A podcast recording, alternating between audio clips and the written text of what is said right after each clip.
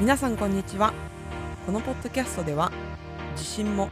取り柄もやりたいこともわからなかった私が自分らしく生きるをテーマに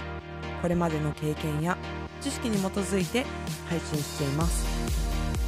明日からではなく今日から何か行動に移し自分らしい道を歩んでいきたくなるようなパワーが届きますように。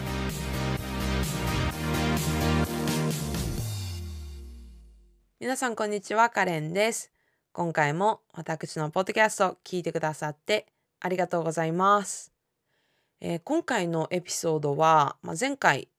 に引き続きボレンズまゆみさんのインタビューをお届けします。で今回は後半なんですけれども前半の、まあ、先週の前半のエピソードでは、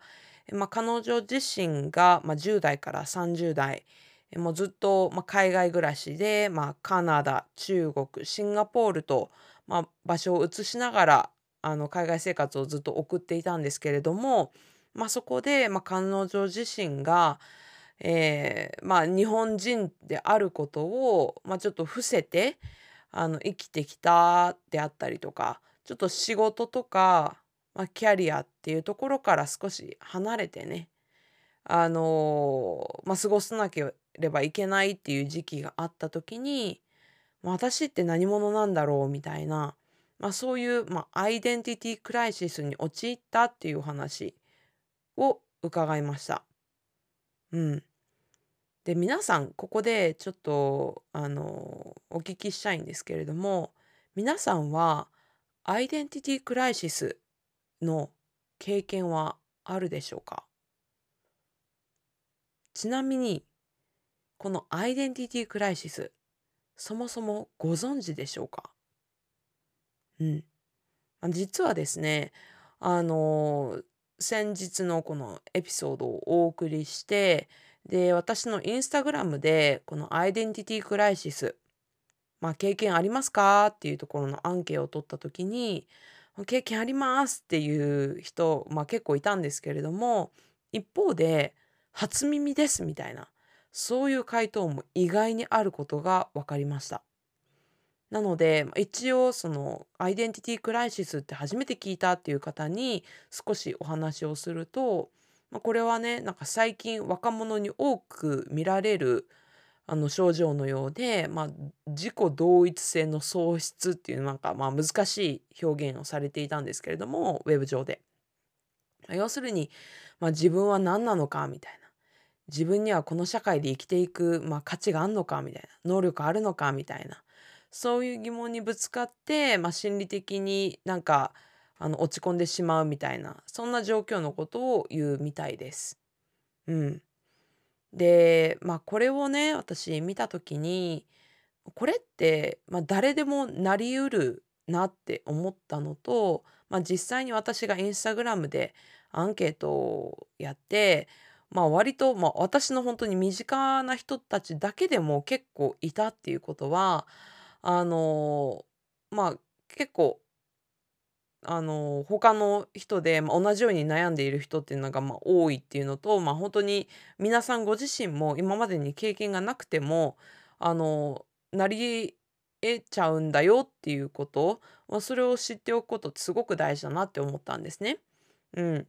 で、まあ、改めて、まあ、そこの認識っていうものを私ももっと学びたいなっていうふうに思ったし私はそこまでも私って何者なんだろうみたいな経験ないことはないんですけどそこですごく悩むっていう経験は正直なくて、うん、でまあそうやってあのおそらく、ま、海外生活が長い人であったりとか、まあ、そういう人たちって、まあ、少なからずねあの私って何者なのかな日本人なのかなってでもだいぶ海外の文化に染まっているけどこれでも日本人と語っていいのかなみたいなそういう人って少なくないんじゃないかなっていうふうに思ったんですね。で是非、まあ、そういう人たちのあの声を聞きたいそういう経験をした人たちがまああの、どのような状況になって、まあ、どのように、ま、乗り越えていったのかとか、まあ、乗り越えていない状況、であるのならば、なおさら、まあ、どういう状態でどんな悩みがあるのかっていうのを、ぜひ聞きたいなって思ったんですね。で、あの、ま、そういう私の、まあ、欲 というか、のもあって、あの、イベントを開催することに決めました。はい。で、このイベントは、ま、完全無料なんですけど、えっと、2月の7日の、えっと、日曜日の朝の10時から11時に、私の無料の Facebook コミュニティで開催しようと思っています。なので、あの、もし興味のある方は、あの、私の Facebook コミュニティに参加いただいて、このイベントご参加いただけると嬉しいなって思います。で、アイデンティティクライシス自体に、あの、まあ、経験があるよっていう方も、まあ、経験がない方も、あの、この機会に、あの、自分も明日なるかもしれないっていうこともあるし、まあ、認識として知っておくことってすごく大事なことかなって思うので、はい、まあ、ぜひ、あの、興味のある方はご参加いただけたら嬉しいなっていうふうに思います。えっと、参加はこのエピソードの概要リンクから Facebook グループに、えー参加できる URL はあの貼っておくので、そこからどなたでもご参加ください。で、えっと、私の Instagram のプロフィールリンクからも Facebook にあの参加いただけるリンク貼っておりますので、はい、そちらからもお気軽にどうぞ。はい。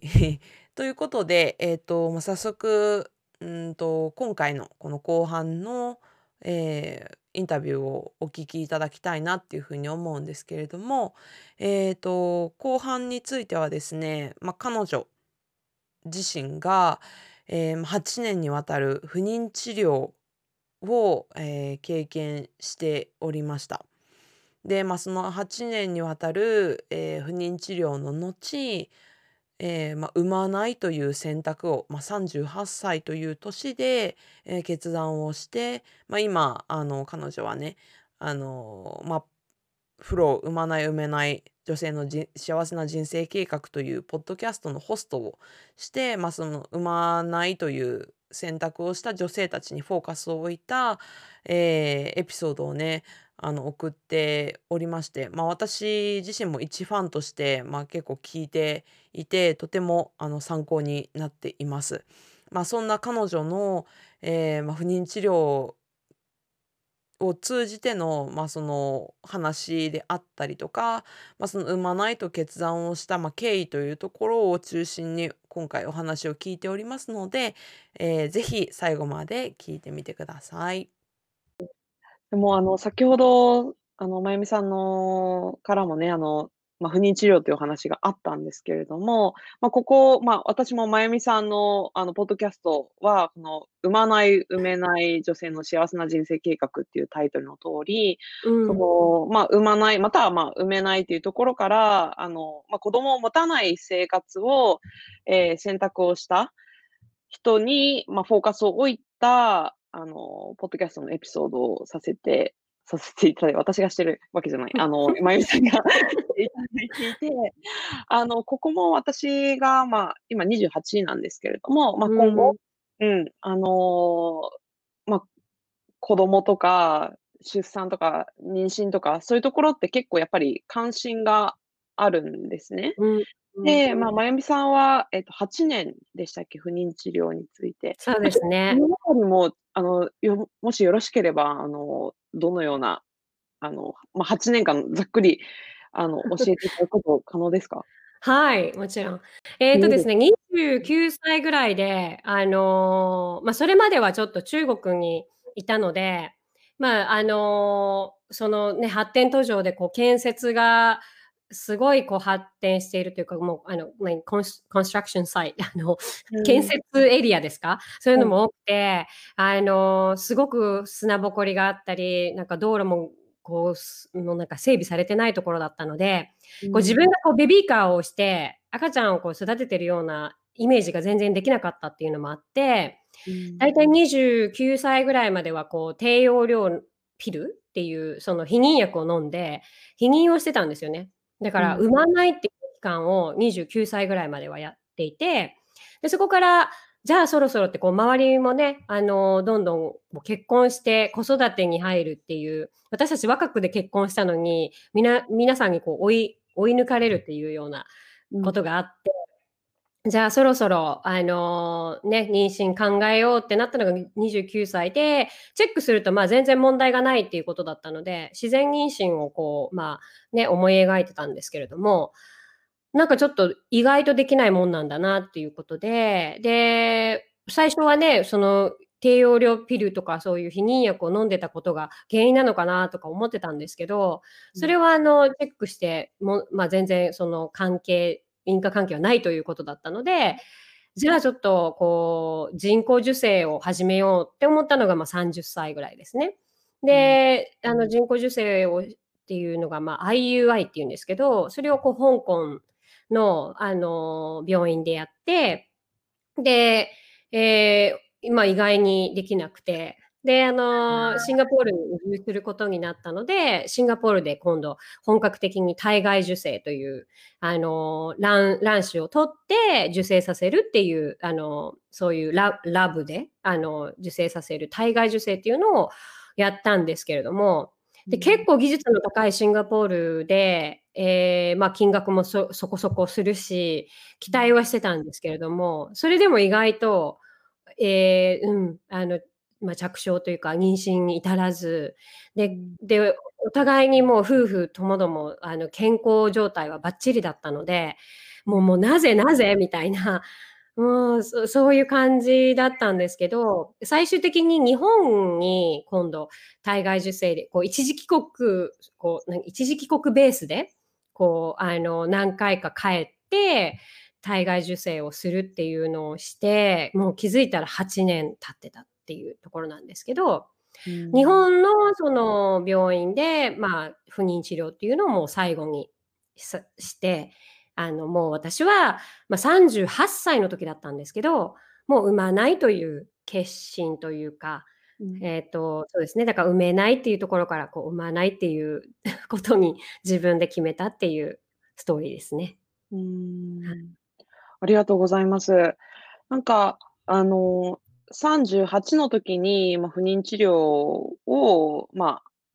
やめたっていうことなんですけど、あの、まあ、今の時代って割と40で第一子産んでる人っていうのも、うんうんうんうんあの、たくさんいるわけではないですけど、たまうんに聞くようになってきたじゃないですか。はいそれでもやっぱりこの38っていうところで、産まないっていう決断をした、何かきっかけとかっていうのはあったんですか？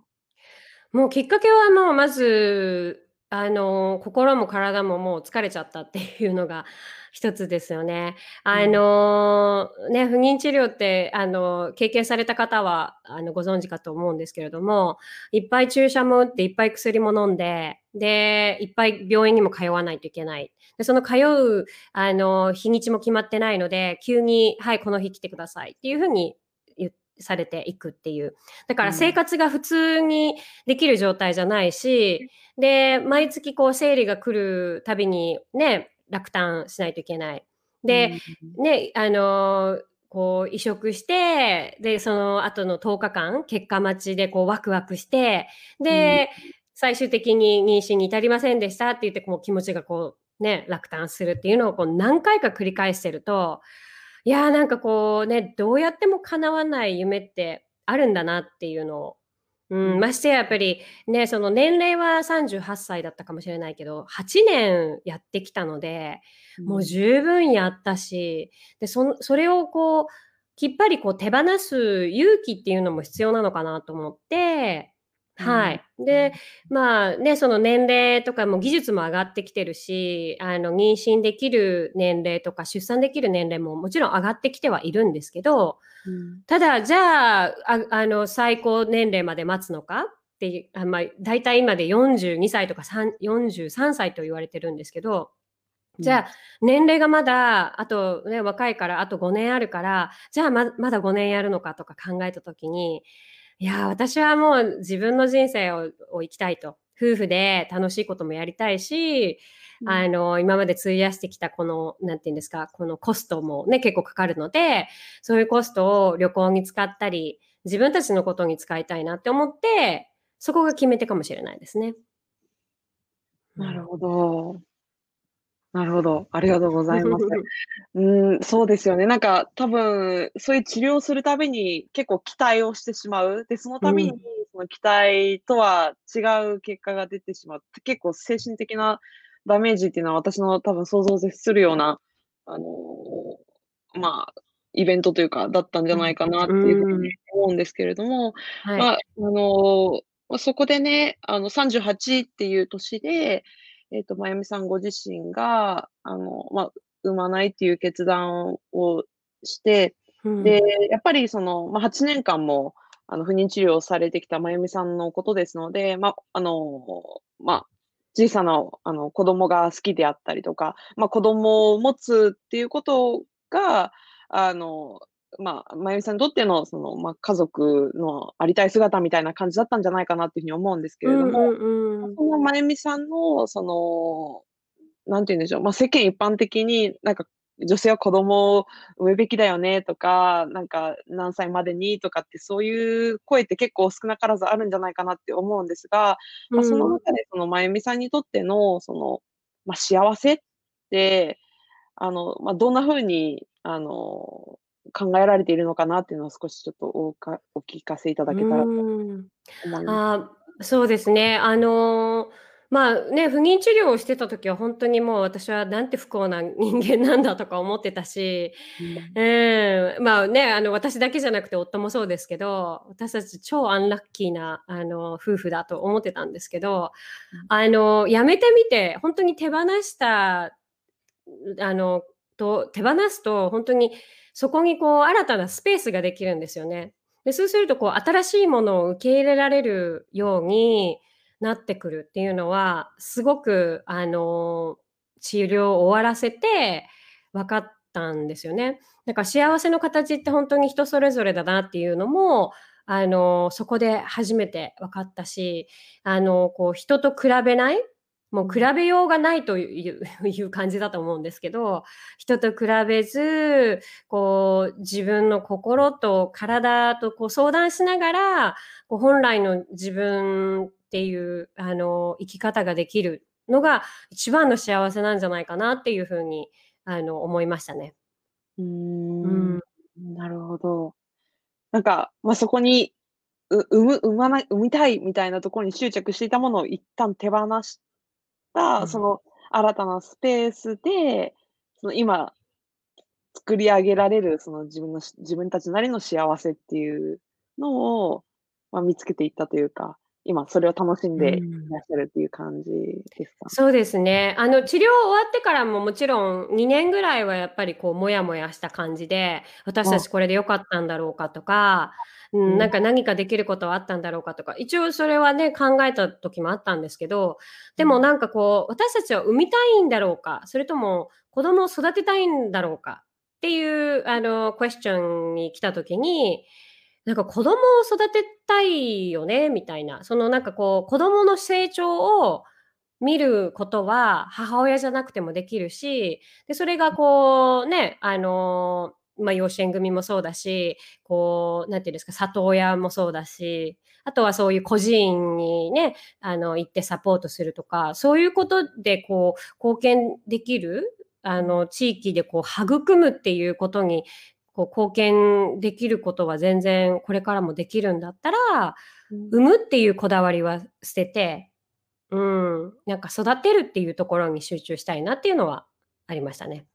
ああ、なるほど。うん。その、そもそもなんか自分たちの目的って何だったっけっていうところの、うんうんうん。あ、あの、しかもご主人と一緒にうん。再定義し直したっていう感じですそうか？ですね。産うん。みたいのか育てたいのかっていうところですよね。へだからあんまりえ。今は血縁とかはこうこだわらず、あうん。の、ね、そういうチャンスがあれば、里親とかもしてみたいし、うん、あの、孤児院とか、今ね、ちょっと旅行に行けないので、あうん。れなんですけど、こう、あの、カンボジアの孤児院とかもサポートしたりするので、そういううん。ところに行ければ、うん、私たちのその社会的なあの、貢献は全然できるんじゃないかなっていう風には思ってますね。うー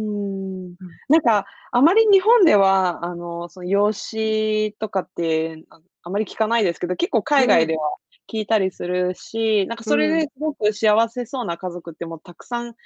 あの、なんかテレビとかでも見たりするので、う確かにん。産むっていうところにフォーカスを置かなくても、幸せって見つけられるってそうですね。う今日。本でも結構あの養子縁組とか里親プログラムとかあるんですが、うそこん。がメディアにとらこうね、取り上げられないというか、なんかそういう不妊治療っていうことにもあまりこう話題にされないうん。のがちょっと残念だなっていうのはありますね。うん。そうですね。あの、私、実はその、数ヶ月前に、その、膣に関するちょっと本を読んだりしたんですけれども、うん。あの、す全然知らないことばかりだったし、うん。あの、なんとなく日本でそういう膣とか、その、妊娠とか、そういう女性のデリケートのところうん。を話すって、ちょっとタブーではないけど、恥ずかしいみたいなとこうろがあって、ん。知識うん。がないんですよね。で、私自身も実は結構かなりの不順なんですよ、生理が。うん。数ヶ月来ないことも結構ざらで。で、でも、正直あんまり問題視してなかったんです。知識がうないかん。ら、うもう、ん。あ、いっかみたいな。でも、そうじゃいけないなと思って、もっと知識つけて、まあ、う女性なん。りに、やはり、まあ、こん将来のこと考えてやんなきゃなっていう風に思っうんてるんうですけど。そうやって日本を全然メディアで取り上げないかうら、ーん。なんかちょっと認識が変わっていって欲しいなって思うことはありますね。ちなみに海外とかではどうですか？うん。メディアの？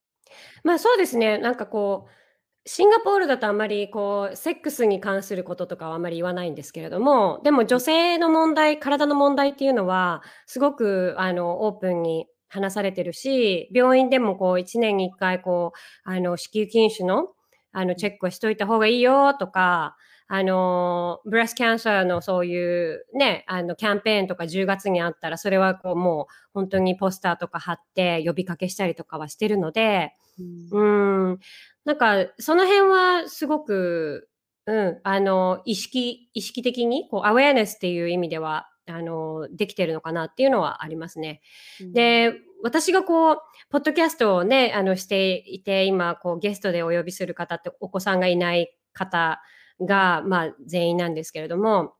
なんかその方たちのストーリーを聞いてても、必ず20代後半から30代の前半に子宮筋腫が見つかって、え。ええ、手術しましたっていうことの延長で、ま、子供を産まないっていう決断にしたとか、不妊治療してもなかなかできなかったとか、そういうストーリーがあったりするんですよね。全員ではないですけれども。うん。で、そこでやっぱり、ああ、20代にはあの、早期発見っていうのがほんとに大事なことなんだなっていうのを、今ね、あの、40代、50代になってる方が語っていただいてるんですけど、う。うんん、だからこう、うん、やっぱりチェックは大事だなって思いますね。いや、なんか今、すぐ検査しなきゃって思いました。うーん。私も、うん、でもおそらく、この私のポッドキャストのリスナーの方って多分20代、あ、30うん。代前後の人も多いと思うのうん。で、ま、ぜひね、あの、検査し特にしたことないとか、そういううんことがあれば、ぜひ皆さんもね、私も含めてなんですけど、うん。うん。きたいなと思います。ありうがとうごんうん。ざいます。貴重なお話を。はい。はい。で、まあ、まあ、まゆみさんといえば、あの、冒頭の、あの、ご挨拶でもあったんですけども、ほんとにいろんな分野でご活躍されているし、もう、びっくりするんですけれども、ま、そうやって、例えば、こんま、今回、ま、ポッドキャストを始められたっていうのもありますし、ま、そのはい。ナレーターとか MC とかっていうのはいろんな活躍をされて、で、しかも、その、言葉もわからないような、で、ま、中国に行ったりとか、ま、シンガポールっていうのも、あね、あの、行ったことない国で、ま、結構物おじせずにいろいろチャレンジされている方なだだなっていう風に思うんですけれども。はい。あの、なんか今の現状に満足いってないんだけれども、なんか踏み出したいけど、なんか動くのが怖いとか、なんかうまくいくがいくかどうかわからないから不安で、なかなか一歩踏み出せないっていう方って少なくないんじゃないかなって思うんですが、うん。ま、そんな、あの、すごく挑戦力というか、行動力溢れたそのまゆみさんから何かそういう方たちに、なんか、お送るメッセージというか、アドバイスとかってあります？うーん、なんでしょうね。なんかこう、そのやりたいと思っていることが楽しいことなのか、うーん、うん。自分がこう無理しして、あの、やることなのか、うーん、とかをやっぱり考えた方がいいと思いますし、うん。あと、ね、なんかこう自信ついてからじゃあやろうって言ったって、いつまで経ってもできないので、うん。誰だってね、あの、すあの、けそういう経験はほんとに、あの、最初にややらやってみないとわうん。からないし、皆さんこう自信満々で始められる人なんて絶対いないと思うから、うーん、だからその、なんていうのかな、うーん、まずやってみるっていう、だ誰もがそんな自信満々で、あの、始める人はいないと思うので、うん、あと、なんだろうね、あの、ま、自信がないっていうのは、ね、あの、こう受け止めてあげるというか、自信がない自分っていうのをもう認めてあげて、受け止めてあげる。うーん、ただその、なんでじ私こんなんなんだろう、いつもとか、なんでいつも自信がないんだろうとかっていう、その、なんかモヤモヤしたそういうのを、なんでなんでって突き止めるよりは、こう、もっとその前を見て、うん。なんかそれをやることで、どう変わるのかっていうのをこうなんかほんとに想像してみると、いろんなものが見えてくるかもしれないですよね。だからこう、行動すると何が変わるのかとか、なんか何を得ることができるのか。で、うん。で、それと同時に何を失ってしまうのか。うん。で、こう行動しなかった場合、自分はどうなっちゃうのかとか、うん。ん、逆にそれどうなるのかっていうのをなんかこう、ね、想像してみると、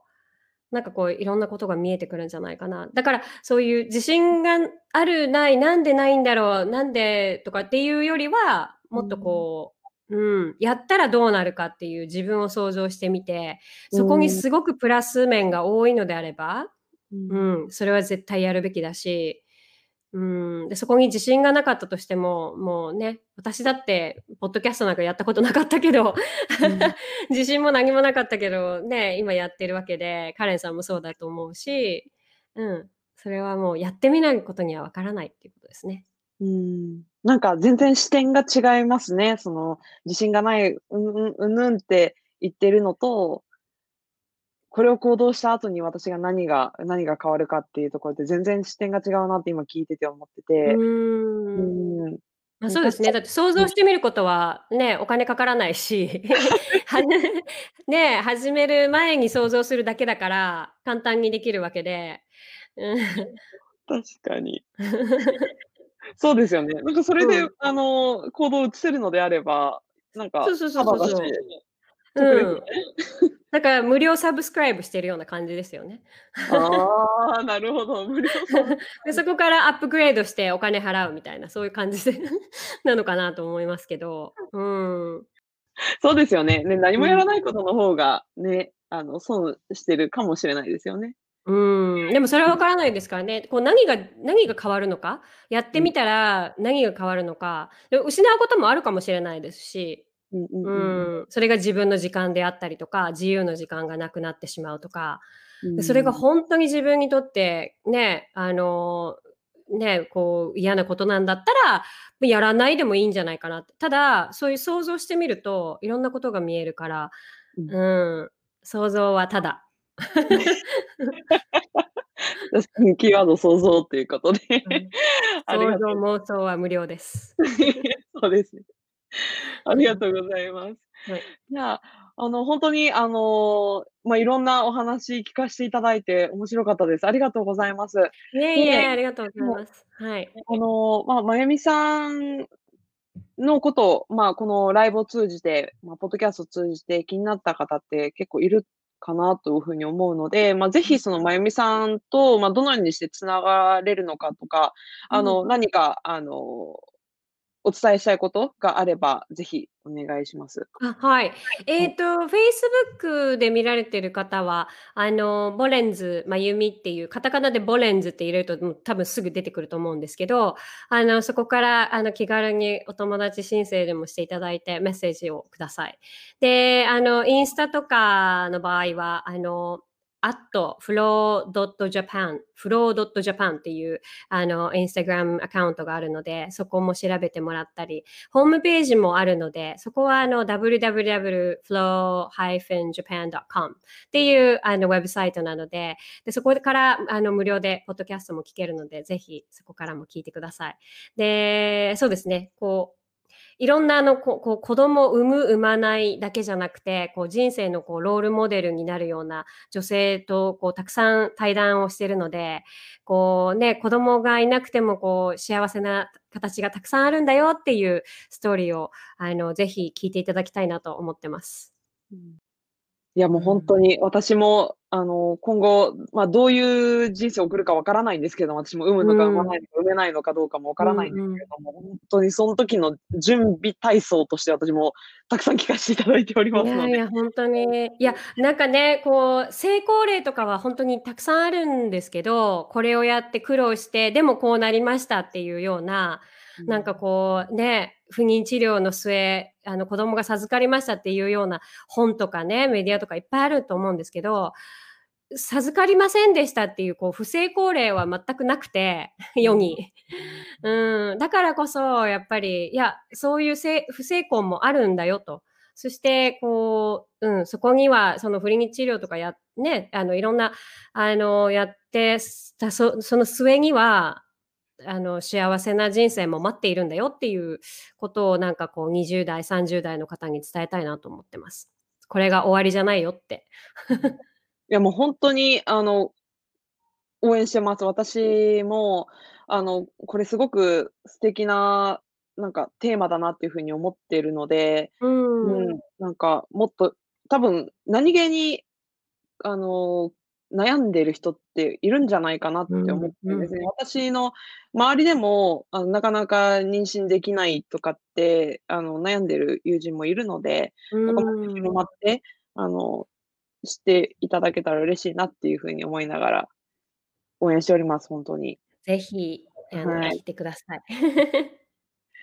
で、あの、他にも何かお伝えしたいこととかっていうのは大丈夫ですか？えっと、そうですね。なんか、そうですね、リスナーさんはその20代の方たちが多いんでしたっけ？20代、30代。そうですね。はい。うん。なんか私一つ、あの、こう、私がななくてすごい困ったことが20代あったのは、あの、ロールモデルになるような先輩っていう人をどんどんこう作って、で、わからないことは全部もう、きそういう人たちに聞くっていう、うん。あの、なんかこう、スタンスを20代からすごく持って欲しいなと思ってて。う。うんん、なんかやっぱり私たち昭和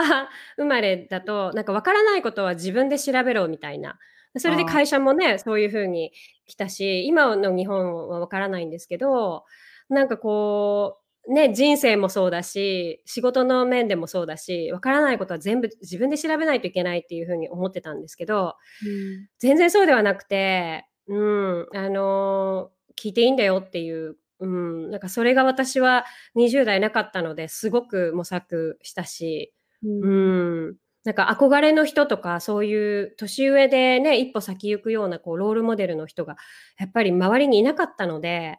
う。うんん、で、今はね、Facebook もあるし、あの、ソーシャルメディアで検索もできるし、あの、ディレクトメール送れるし、うん。なんかそういう世界にいる20代の方はもうどんどんとそういう人たちにアタックしていって、うん。うん、あの、ね、フォローするなりして、